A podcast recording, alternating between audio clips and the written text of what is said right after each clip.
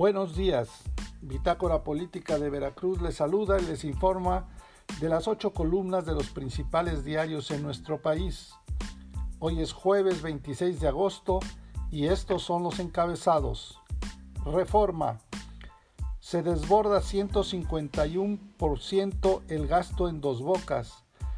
Sin estar previsto en el presupuesto, en el primer semestre del año se han asignado 68 mil millones de pesos adicionales a Pemex para la construcción de la refinería en Dos Bocas, más del total de lo destinado para el sector salud en el mismo periodo.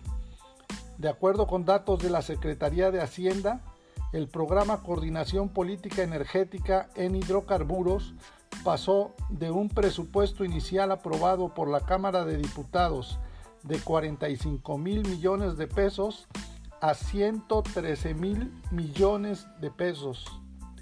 El Universal. Mexicanos se llevan 6.939 millones de dólares al exterior.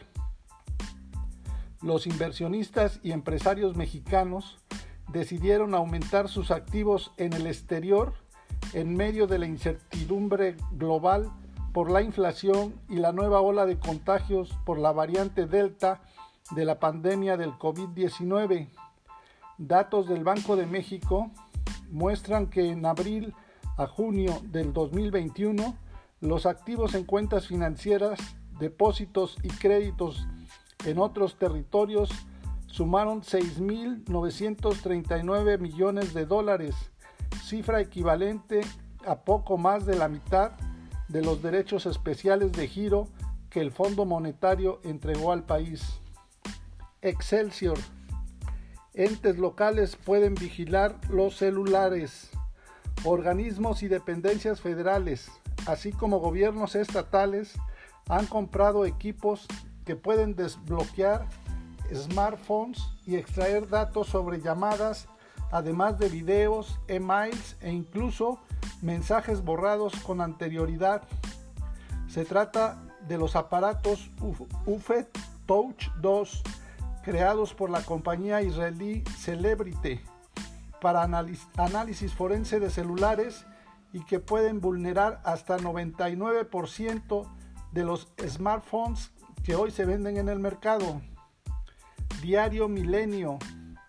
Ligan préstamos y donación de una casa con soborno a Anaya.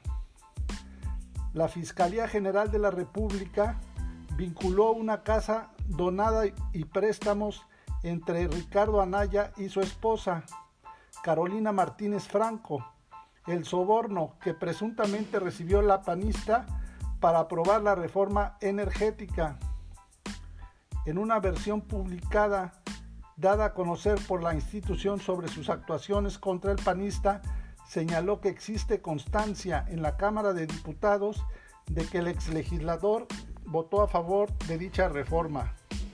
La jornada. AMLO. No hay límite al auxilio para afectados de Grace.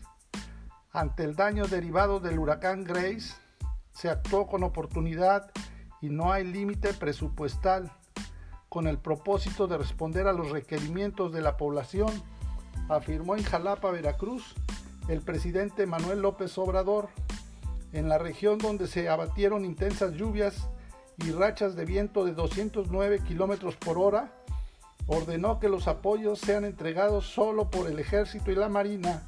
Nadie más podrá hacerlo. El financiero se detiene la peor caída del IGAE en 13 meses. La economía se, deterioró en junio y presentó su peor desempeño en 13 meses, es decir, desde mayo del 2020. El INEGI informó que el indicador global de actividad económica se contrajo 0.9% respecto a mayo y con ello finalizó una racha de tres meses de avances consecutivos. Expertos atribuyen esta baja a la tercera ola de contagios del COVID y por este factor avisoran una moderación en la recuperación de los siguientes meses. El economista, la inversión de cartera registró salida de 12.573 millones de dólares en un semestre. Al presentar la balanza de pagos correspondiente al periodo abril-junio, las cifras del Banco Central muestran que los inversionistas deshicieron posiciones por 6.621 millones de dólares, con lo que prolongaron la corrida de capitales que inició en el mismo lapso del año pasado, cuando liquidaron títulos por 6.214 millones de dólares. De acuerdo con la directora de análisis económico del Banco Base, Gabriela Siller, no se había visto una salida de capitales durante cinco trimestres consecutivos en más de 30 años. El Sol de México. Cierran bancos 431 sucursales en un año. Entre junio del 2020 y el mismo mes de este año, los cinco bancos del país cerraron definitivamente 438 sucursales, según datos de la Comisión Nacional Bancaria y de Valores. Los cierres afectan principalmente a quienes viven en comunidades apartadas y a los adultos mayores, mientras los bancos aseguran que la medida se justifica por una mayor adopción de herramientas digitales. Te invitamos a que nos sigas en nuestras redes sociales de Bitácora Política Veracruzana en www.bitácorapolítica.com.mx. Hasta la próxima.